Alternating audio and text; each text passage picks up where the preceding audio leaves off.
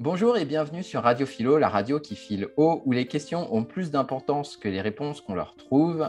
Il y a deux personnes qui tiennent la barre, moi-même, Rémi, grand élève de la vie et qui ne sait qu'une seule chose, c'est que je ne sais rien. Et moi, c'est Simon, je suis ancien prof de philosophie et je reste passionné de philosophie. Et je peux aussi bien vous citer du Dumbledore que du Platon. Et aujourd'hui, on vous propose de parler de la mort. Donc, Simon, c'est quoi notre rapport à la mort en tant qu'être humain? Euh, alors, euh, je pense qu'il dépend de la culture qu'on a. Euh, je pense qu'il y a des cultures où, je pense au bouddhisme, alors je ne connais pas grand-chose, c'est fait partie des petites choses que je connais là-dessus, mais qui ont un rapport à la mort beaucoup plus, je ne vais pas dire cool, parce que ce serait un peu abusé, mais plus moins fuyant que, que nous occidentaux, en tout cas, j'ai l'impression. Ouais, parce que nous, on a plutôt peur de la mort. Bah, j'ai l'impression. Je connais euh, très. parce que tu vois, il y, a deux choses. Il y a une chose de se savoir mortel et une chose de se reconnaître en tant que mortel.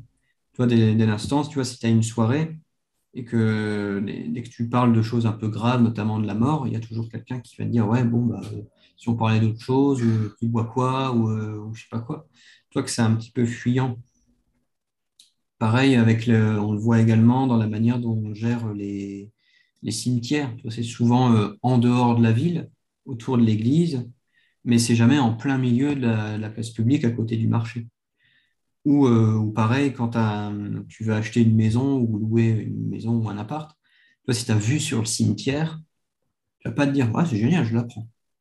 Ouais, parce que euh, quand tu dis il y a une différence entre savoir qu'on est mortel et reconnaître la mort. Mhm. C'est-à-dire que on sait qu'un jour ou l'autre, on va mourir, mais en même temps, le jour où on est face à ça, mhm. on vit une situation qui est inconfortable. Ah oui, clairement. Mais par rapport aux animaux, je fais euh, une parenthèse sur les animaux. Par exemple, ton chat. Est-ce qu'il a conscience que lui, un jour, il va mourir? Je ne sais pas du tout. Je pense peut-être euh, qu'il y a une forme de conscience euh, chez certains, certains animaux non humains du moment où tu te sens beaucoup plus faible. Ouais. Il me semble que genre les alors pour les chats je sais pas trop mais il me semble que les chiens ils s'isolent du coup quand au moment où ils se sentent partir. Ah ouais, d'accord. À vérifier. Hein, euh, ouais, d'accord. Ok. Alors que ouais, en fait, le fait que nous, en tant qu'êtres humains, on ait cette conscience de mhm. la mort, ça nous fait faire euh, des actions qui sont complètement différentes. Oui, parce que d'ailleurs, en parlant du chat, voilà. Coucou le chat. Euh, bah, tu veux dire des actions complètement différentes au sens, ça donnerait un, plus de sens à notre vie parce qu'on se reconnaît en tant que, que mortel et du coup on se dit que c'est le moment ou jamais. Ou alors ça, ça c'est plutôt euh, on va dire, une orientation positive de la chose, mais ça peut aussi nous scléroser. Nous dire, bah ouais, mais en fait, euh, non, moi, je ne sors pas parce qu'il y a un risque à chaque fois. Et donc, ça nous fait faire des choix que, qu'un animal n'aurait même pas à faire. Un animal, il vit tout simplement. Il vit ce qu'il est. Alors que nous, euh, est-ce que ce n'est pas la mort qui fait qu'on on hésite sur plein de choses? Euh, tu penses à hésiter sur à quoi, par exemple? Bah, Hésiter à, à réaliser ses rêves, à mhm. vivre de sa passion. Parce que on a cette peur de. Ouais. Après, je me pose une question est-ce qu'il n'y a pas différentes morts? Il y a la mort physique, mais mhm. après, il y a aussi une mort identitaire. Parce que lorsque tu. Moi, par exemple, quand j'ai quitté mon boulot mhm. pour me mettre sur l'enseignement de la peinture, quelque part, j'ai dû laisser mourir mon ancienne identité.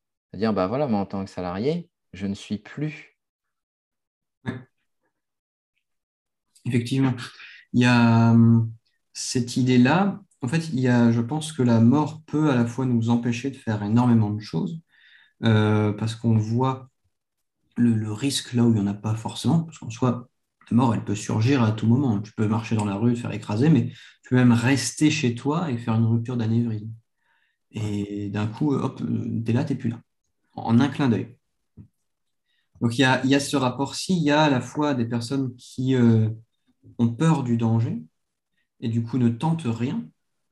Euh, mais du coup, en, étant donné que la mort fait partie intégrante de la vie, on ne peut pas définir la mort sans passer par une définition de la vie. Avoir peur de la mort, ça revient à avoir peur de vivre.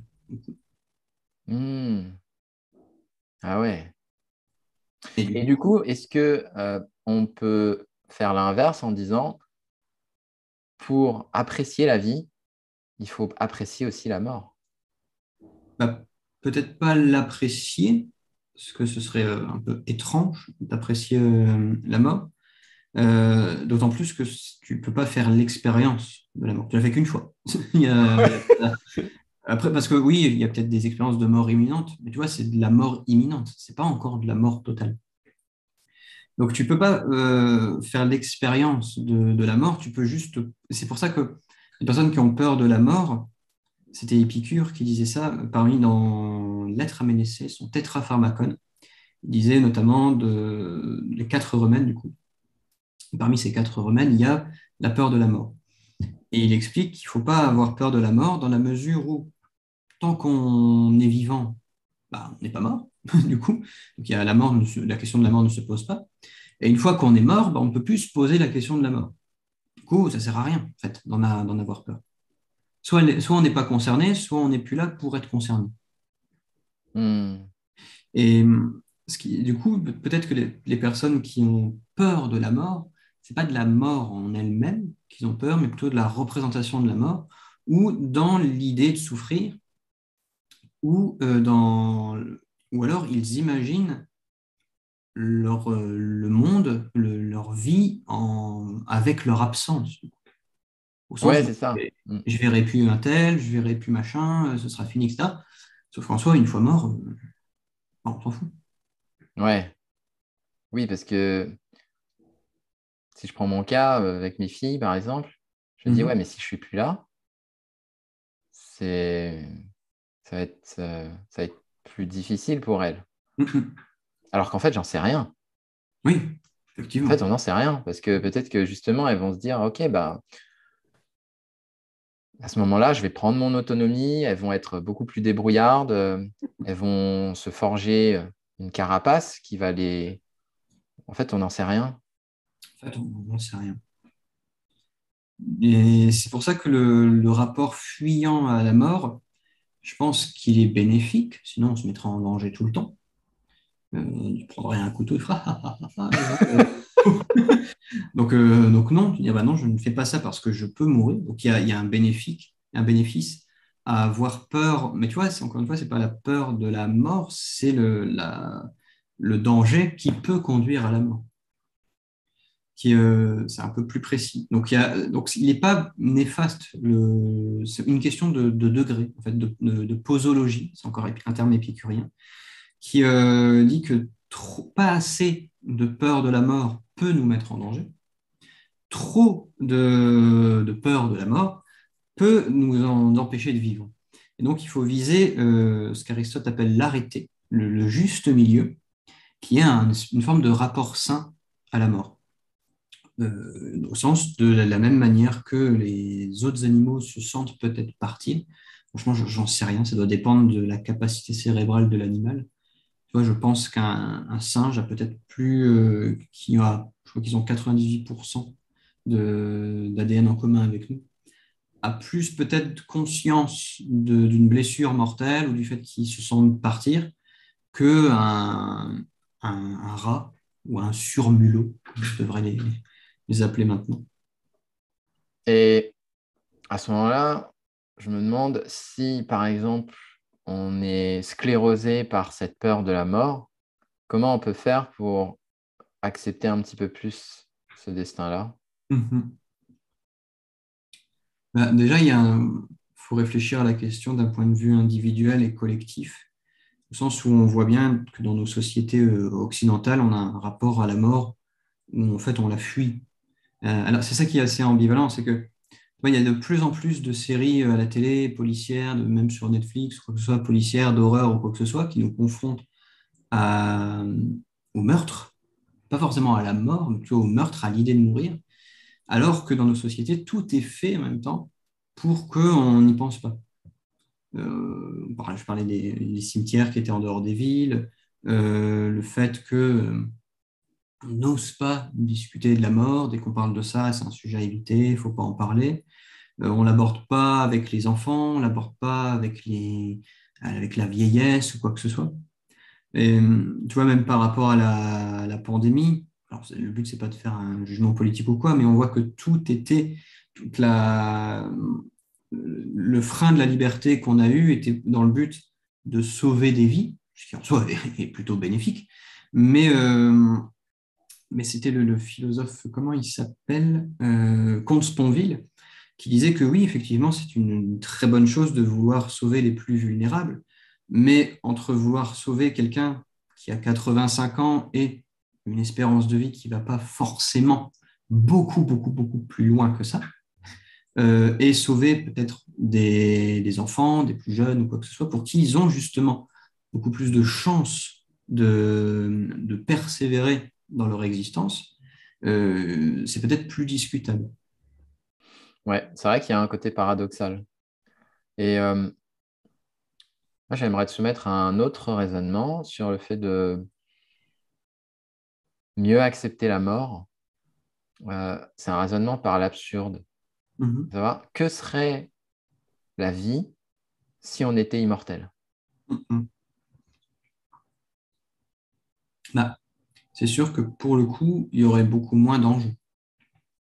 aurait toujours. Euh, alors, attends, ça dépend si c'est immortel au sens de on ne meurt pas euh, de vieillesse, ou est-ce que c'est immortel au sens où tu ne peux pas avoir de maladie, tu ne peux pas euh, te tuer dans un accident de voiture ou quoi que ce soit Parce que là, dans, notre réalité, notre rapport à la mort, il est corrélé au fait que même si on n'est jamais malade, même si on n'a pas d'accident ou quoi que ce soit, il y a forcément le temps, un moment qui va faire qu'on ne sera plus là.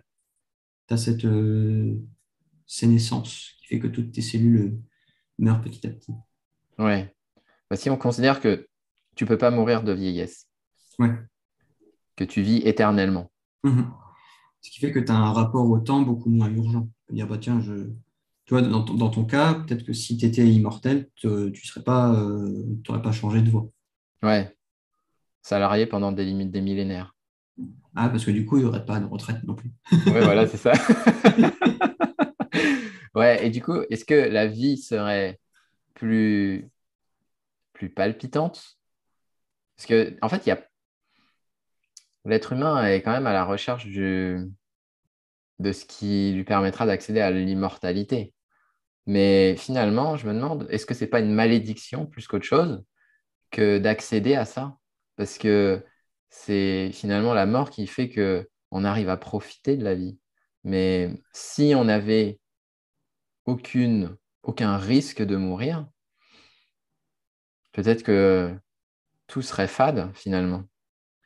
Bah, c'est possible que ça manquerait un petit peu de piment, c'est clair. Parce que ça veut dire que tu, tu, pourrais persévérer dans quelque chose qui ne te correspond pas et il n'y aurait pas l'urgence du temps. Ouais. En fait, la mort est quand même liée au temps fortement. Quoi. Bah, j'ai, l'impression. Parce que, tu vois, quand on. Si je reprends ce que j'avais dit au début, ce, savoir mortel et se reconnaître comme étant mortel, on se reconnaît comme étant mortel surtout par rapport au temps. Je connais personne, enfin, très peu de gens se disent Ah, peut-être qu'aujourd'hui, euh, je vais tomber de ma chaise et mourir. Alors que c'est possible. Mais euh, c'est plus quand tu as un décès dans, ta famille où tu vois tout de suite une, baffe de réalité en mode plus tard, ce sera toi. Donc je pense que ce qui nous pousse à l'action, c'est quand même l'idée. Alors je ne sais pas si ça donne du sens à notre vie, euh, mais en tout cas, c'est ce qui nous pousse à l'action. Une forme de deadline, comme on se met dans un objectif ou euh, quoi que ce soit. Sauf que la deadline, on sait qu'il y en a une, on ne sait jamais quand elle pourra tomber. Ouais, ça me rappelle un film où. Non, c'était pas un film, mais c'était euh, un manga japonais où tu mhm. pouvais voir le temps qui reste à la personne avec un nombre au-dessus de sa tête. C'est Death Note. Ouais. Ouais. Ouais, c'est si, tu, si on avait ce pouvoir-là, euh, savoir euh, exactement quand est-ce qu'on va mourir. je ne sais pas. Je ne sais pas si ce serait une bonne idée. Ouais. Tu aurais envie de savoir, toi? Combien de temps il me reste à vivre? Ouais. Ben là, c'est pareil, il y, a des, il y a des plus et il y a des moins, hein, en fait. Mm. Le fait de le savoir, c'est peut-être qu'à ce moment-là, tu vas te dire que tu vas vraiment profiter du temps qui te reste. Mhm.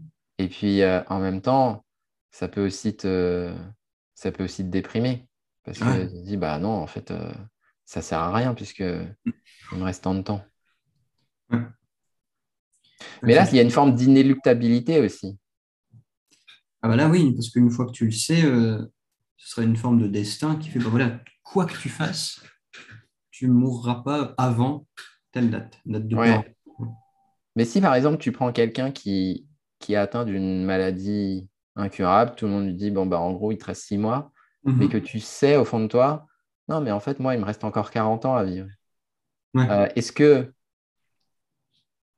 c'est l'œuf ou la poule quoi Est-ce que en sachant ça, tu vas du coup rien faire ou en tout cas pas faire les actions pour te maintenir en vie et, et à ce moment-là tu vas dépérir Mhm. Ou est-ce que c'est justement parce que tu ne le sais pas que tu vas tout donner et à ce moment-là, tu vas te sortir d'une situation qui semblait inextricable à la base?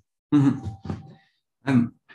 J'avoue que je suis plutôt partisan de euh, vaut mieux pas savoir et prendre soin de soi tout court pour optimiser ses chances de, bah, en fait, non seulement de vivre plus longtemps, mais surtout de vivre en, en meilleure santé. Parce que tu vois, vivre 100 ans, mais si à partir de 60 ans, tu es dans tétraplégique, euh, c'est moins sympa que euh, vivre 100 ans et euh, tu peux toujours euh, marcher, tu es autonome, etc. Hmm. Ouais. Il y, a, il y a ça aussi dans nos sociétés, c'est qu'on veut absolument rallonger la durée de vie. De toute façon, le- le- les sociétés évoluent de telle sorte à ce que toute cette hygiène, ces mesures d'hygiène, les programmes en médecine, ont fait qu'on vit de plus en plus longtemps. Il faut voir après dans quelles conditions. Euh, justement, les personnes qui arrivent à la...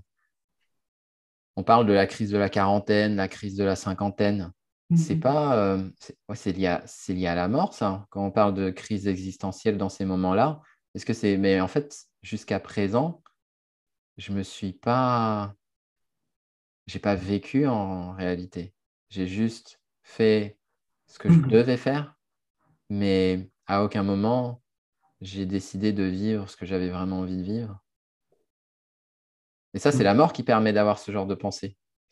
Ben, je pense, ouais, il y a un moment, il y a forcément une, dans la crise existentielle, c'est qu'il y a une, en fait, il y a une, une séparation entre euh, ce que tu penses être et ce que tu es réellement.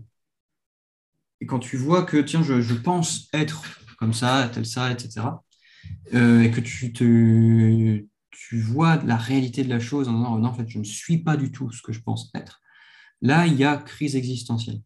Il y a, euh, tu es un peu scindé en deux. Mais euh, est-ce que c'est le rapport à la mort ou pas? C'est possible que, passé un certain âge, c'est un peu plus ça. Tu vois, genre à 50 ans, tu as, plus un rapport à la mort, plus, tu ton, corps change, tu as la, la ménopause chez les femmes, l'andropause chez les hommes, ce qui fait que tu as aussi un changement hormonal. Tu as une crise un peu. Tu as, déjà, je sais pas, acheté, eu des enfants, tes enfants sont grands, tu peux enfin penser à toi, on va dire.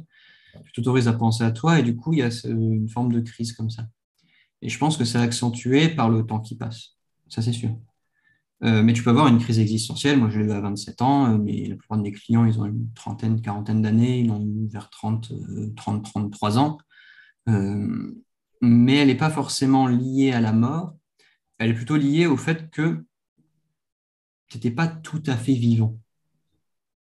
Ou alors tu avais une vie pas forcément différente de d'un de, de- de- je sais pas, d'un- animal non humain qui euh, n'a pas notre capacité de conscience. Waouh. Oui, cette conscience, euh, on peut la voir à ce moment-là comme une sorte de malédiction, parce que c'est elle qui nous fait nous sentir mal. Ah bah oui, c'est clair, c'est euh, à la fois notre meilleur atout, mais aussi notre pire ennemi. Hmm. Tu avais le, le philosophe Pascal qui décrivait la condition humaine euh, au sens de imaginer, je ne sais plus, c'est des, gens enchaînés, dans une forme de prison et euh, chaque jour, tu en vois un qui se fait égorger sous tes yeux. Et voilà la condition humaine. Au sens où bah, tu es condamné à être ici, sur Terre, et, euh, et à mourir. Alors Pascal, c'était pas le type le plus joyeux du monde. ah ouais, le mec. Euh. Ah non, c'est clair. Et pareil, tu as Schopenhauer qui disait vivre, c'est souffrir, avec cette fameuse phrase horrible qui est la vie est-elle un pendule oscillant entre souffrance et ennui? C'est pas le genre de type que tu vas inviter à ta fête, toi. Non, c'est clair. à tes 40 ans pour ta crise existentielle. Ah ouais, non, c'est clair. non, c'est clair. Mais, mais d'un autre côté, ils n'ont pas totalement tort dans la mesure où, euh, où, effectivement, dans les faits, on est sur Terre et euh, dès l'instant où on est, au sens être au monde, on est suffisamment vieux pour mourir. C'est euh, horrible, mais c'est une réalité. Le, nouveau-né peut déjà mourir. Ouais. Et je crois que c'est les stoïciens, tu disais comment, il y a une question que je n'ai pas répondu, mais comment est-ce qu'on peut un peu apprivoiser notre rapport à la mort pour en voir, avoir moins peur? Chez les stoïciens, c'était vraiment des exercices où il fallait se représenter la mort un petit peu chaque jour euh, ou je ne sais plus si c'était Sénèque ou Épictète, qui disait aime tes enfants, mais n'oublie jamais qu'ils peuvent mourir avant toi. Pas pareil, le, genre de type que tu vas pas forcément inviter chez toi euh, prendre le thé. Mais, euh, vraiment au sens où tu bah, tu t'habitues tellement à la mort qu'après tu es OK avec ça. Mais c'est chaud. Ouais, c'est chaud, ouais. Ouais. Tu vois, comme les personnes qui travaillent dans les services funéraires, sont leur quotidien, c'est enterrer des gens, bah, ils doivent avoir un rapport à la mort euh, particulier, même dans le domaine de la santé, dans le domaine dans les hôpitaux ou quoi que ce soit, ils ont un rapport assez euh, détendu. Ouais, détaché. Détaché plutôt, ouais, à la mort parce qu'ils sont confrontés tout le temps.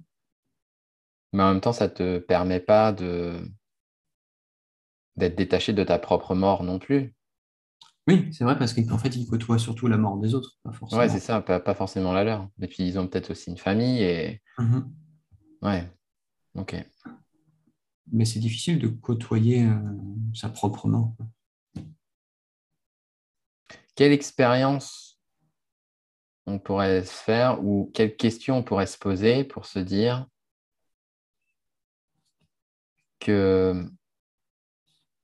pour en faire une force plutôt qu'une faiblesse cette mort. Euh, Soit on pourrait essayer d'imaginer, je ne sais même pas comment dire un monde sans nous. En fait, je pense qu'on pourrait euh, mobiliser Camus, je ne sais plus dans quel bouquin, mais il parlait du, lui, il parlait plutôt du suicide sens où il disait ben, le suicide, c'est la première question philosophique. Non, parce que si tu te savoir, est-ce que ça vaut le coup ou pas de vivre, sachant qu'on va mourir. Dès l'instant où tu, te dis bah, non, ça vaut pas le coup, bah, tu, décides de quitter du coup ce monde, tout le reste n'a pas d'importance avoir peur de la mort, euh, avoir euh, quel sens donner à ma vie, euh, est-ce que je vais rencontrer l'amour, est-ce que je vais faire, est-ce que je vais être heureux, est-ce que je vais être un bon père, une bonne mère de famille, est-ce que j'aurai une relation amoureuse épanouie, etc., etc. Toutes les peurs qu'on peut avoir ça sont des peurs liées au fait que inconsciemment, on s'est dit que ça valait le coup de vivre. Je ne sais pas si tu es d'accord avec ça. Ouais, bah oui, oui. Ouais, parce que du coup, si on se dit à quoi bon Ouais, là, tu perds tout goût à la vie. Ça ne sert plus à rien de vivre. Quoi qu'il se passe. Mm. Mais en même temps, on avait déjà une discussion à l'époque. Je me souviens, tu avais dit quelque chose du style Oui, mais comme euh, on peut disparaître du jour au lendemain, mm-hmm. autant faire ce qu'on veut dans la vie. Parce que au final, euh, ça n'a pas d'importance. voilà, ça n'a pas d'importance. Donc, en partant de ça, euh, si on se dit que à quoi ça sert, mm-hmm. il y a deux réactions finalement. C'est soit je, je quitte ce monde, soit je fais vraiment ce, que je veux. Mhm. Ah, pour le coup, c'est très euh, dichotomique. Il n'y a, pas, a pas une pluralité de choix, pour le coup, je trouve. C'est euh, soit oui, soit non. Mais si c'est oui, dans ce cas, et c'est peut-être justement de ça dont les gens ont peur, c'est pas tant de la mort, mais de la responsabilité de leur vie. Comment ça, la responsabilité de leur vie? Bah, Au sens de assumer la, vie dans tout ce qu'elle a. Les bons moments comme les moins bons. Toi, une forme de, mariage. Toi, quand tu fais tes vœux, acceptez-vous de, je sais pas, je connais rien au mariage, mais euh, de l'aimer encore et toujours dans les bons moments comme dans les pires, etc., etc. Tu pourrais faire une forme de mariage à la vie, euh, au sens où, quoi qu'il arrive, la vie, elle sera là, dans les bons moments comme dans les moins bons. Ce serait complètement con d'accuser la vie, parce que tous les moments de souffrance, comme les moments de pur bonheur, font partie intégrante de la vie. De la même manière que quand tu épouses quelqu'un, en tout cas quand tu es en relation avec quelqu'un, dans une relation saine, j'entends, tu acceptes la personne telle qu'elle est, mais pas telle que tu voudrais qu'elle soit. Sinon, c'est que tu n'es pas en couple, enfin, couple, troupe ou je sais pas quoi, avec la personne entièrement. Ouais, d'accord. Ouais, du coup, quand tu nais, en fait, c'est une sorte de mariage forcé avec la vie. Ben ouais, je... là, à force de discuter, de réfléchir, c'est presque ça, parce qu'on ne te demande pas ton avis. On ne te demande pas ton avis, ouais. Mais à ce moment-là, euh, est-ce que. Parce que, tu vois, dans le mariage, on peut divorcer. Ouais. Le suicide, en fait, c'est un divorce avec la vie. On pourrait voir ça, c'est une. C'est un divorce avec soi-même en tant que membre à part entière de la vie, parce qu'au finalement, la vie n'existe que quand on est vivant. si tu n'existais pas, bah, euh, on n'aurait pas conscience du monde et de la vie dans laquelle tu es. En fait, c'est, du coup, c'est une relation, le, suicide, c'est à la fois une, un divorce avec la vie, mais euh, c'est surtout avec soit en tant qu'être vivant qu'on divorce. C'est-à-dire que c'est devenu tellement difficile, tellement dur, ça doit être horrible, que tu te dis, ben, je n'ai plus la force en fait d'y croire. Ouais, c'est triste. Ah oui, c'est c'est pas c'est toi c'est pas le sacrifice héroïque euh, au sens de bah voilà tu vois, mon, existence a moins d'importance que pour sauver euh, l'humanité ou euh, une personne en particulier ou quoi que ce soit. Là, ce n'est pas une forme de suicide. Genre, tu vois, il y avait eu, je sais plus quand, une attaque terroriste et il y avait eu un, soldat qui avait sacrifié sa vie pour sauver justement, je sais plus combien de civils. Pas, il s'est pas suicidé. Enfin, il ne s'est pas dit, oh, il s'est sacrifié, on va dire. Il s'est sacrifié. Il a rendu son existence sacrée. C'est une terme sacrifié. Par contre, quelqu'un qui n'en peut vraiment plus, qui, euh, des personnes qui, sont atteintes de mélancolie, terme euh, médical du terme, qui se sentent déjà décédées à l'intérieur. Et qui, pour elles, la seule solution, c'est d'abréger leur souffrance. Et dans ce cas-là, effectivement, elles ont divorcé d'elles-mêmes d'une certaine manière. Mais tu vois que le rapport à, la mort, il a aussi une force, au sens où on voit que euh, tous les bâtiments, je crois que c'est Ernest Becker qui a écrit ce bouquin-là, Le déni de la mort, où il explique que justement on essaye de créer un soi immortel à travers toutes les créations, que ce soit intellectuelles, des monuments historiques ou que ce soit, pour laisser une trace du coup sur le monde, enfin sur et dans le monde, même après notre disparition. Tu vois, genre euh, Napoléon est mort il y a de belles lurettes. Cependant, on se souvient toujours de lui pour ses batailles, pour ses conquêtes, euh, etc. Jules César, euh, Louis XIV. Louis XIV, il ne s'est pas dit, enfin, tiens, je vais faire Versailles, c'est sympa. Non, je pense qu'il s'est dit, ah, tiens, je vais, je, vais, faire Versailles, et inconsciemment, ça va me permettre de marquer l'histoire. Hmm. ça peut être une force. Oui, ça peut être une force, oui. C'est pour ça que il y a, y a ce concept, euh, je l'appelle l'héritage artistique, mm-hmm. que tu peins lorsque tu crées de l'art, euh, tu le laisses derrière toi. Une fois que tu n'es plus, là, bah, c'est la chose qui reste de toi. Mhm. Tu, oui, tu, tu, vis à travers euh, ton, ton, enfin, ton œuvre vit pour toi, elle prend le relais. Ce qui permet peut-être d'avoir un rapport un peu plus sain à, à la mort. De se dire qu'il n'y a pas une fin, c'est ça? Oui. Non pas l'idée non plus que la mort, c'est un nouveau chemin ou quoi que ce soit. Moi, n'y crois pas trop à la vie après la mort. Mais juste que ben, ça fait partie intégrante de la vie. C'est un tout. Tu, on est de la terre et on va nourrir ce, que, ce qui nous a nourris. Tu vois, c'est un peu. Je sais pas si tu as déjà regardé l'animé euh, Full Metal Alchemist. Ah non. Non. En fait, dedans, alors c'est un manga et un animé, mais dedans, il y a le principe de euh, d'équivalence. Au sens, tu vois, admettons de l'alchimie, tu vois, si je veux faire apparaître euh, ce verre, bah, il faudrait que je sacrifie quelque chose. Et notamment, ce qui a été sacrifié pour fabriquer ce verre, c'est, euh, je ne sais plus comment c'est fait de verre, mais je crois que c'est genre du sable, de l'eau chauffée. Ouais, du silicium, des choses comme ça. Et ça a créé ce verre. Et ce qui fait que tu vois, le, principe d'équivalence pour nous permettre de vivre tout ce qu'on a envie de vivre, le coût de la vie, ça peut être notre personne. Parce que tu vois, on pourrait dire, oui, c'est dur, ah oui, c'est chiant, ah oui, euh, je galère à lancer mon projet, etc. Oui, mais si tu peux faire tout ce que tu fais là, c'est uniquement parce que tu es en vie. Et du coup, le coût de tout ça, de prendre, on va dire, au monde, de prendre à la nature pour euh, consommer, on va dire, le monde, bah, tu peux le payer de ta vie.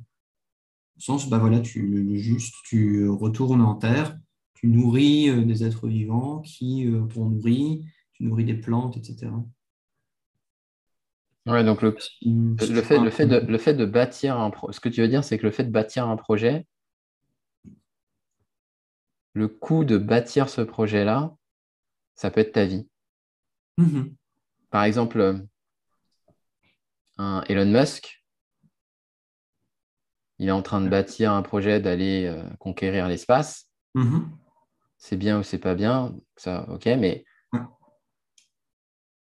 il est prêt à donner sa vie pour ça. Mhm. Pour avoir ça comme ça. Mais pas, l'idée, c'est pas de souffrir, euh, un peu très judéo-chrétien, au sens là, ah, travail c'est dur, etc. C'est juste que bah, c'est un choix de vie après. C'est le, le, coût, la compensation. Ouais. Que tout a un coût. Hmm. Ouais, donc, pour récapituler cette discussion, moi, ce que je retiens surtout, c'est que la vie est un mariage forcé. et on peut choisir de le consommer ou pas.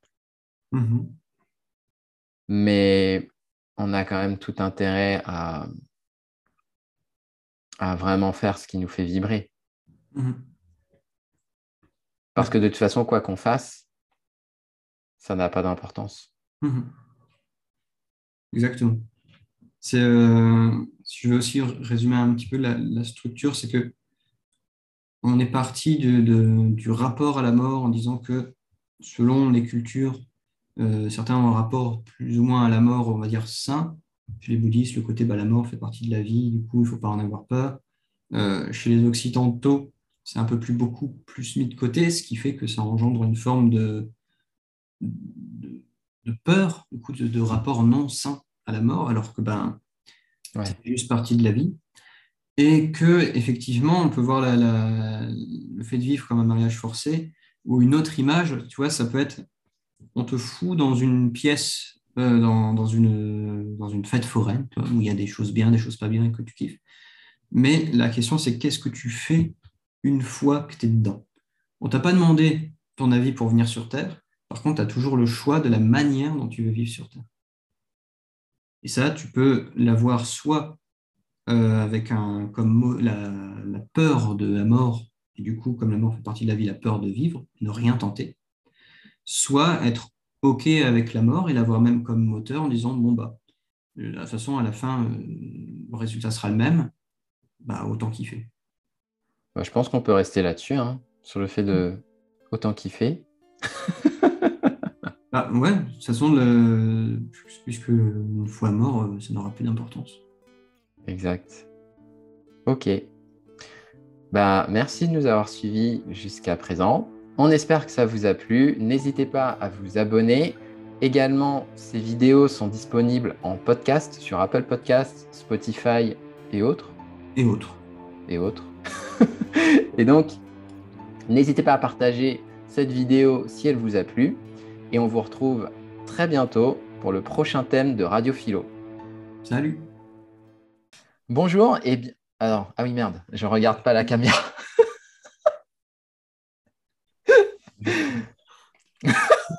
Bonjour tout le monde. Bonjour les gars, comment allez-vous? Il ne regarde pas du tout. Alors, alors Simon, qu'est-ce que tu en penses? En train de se faire des œufs comme.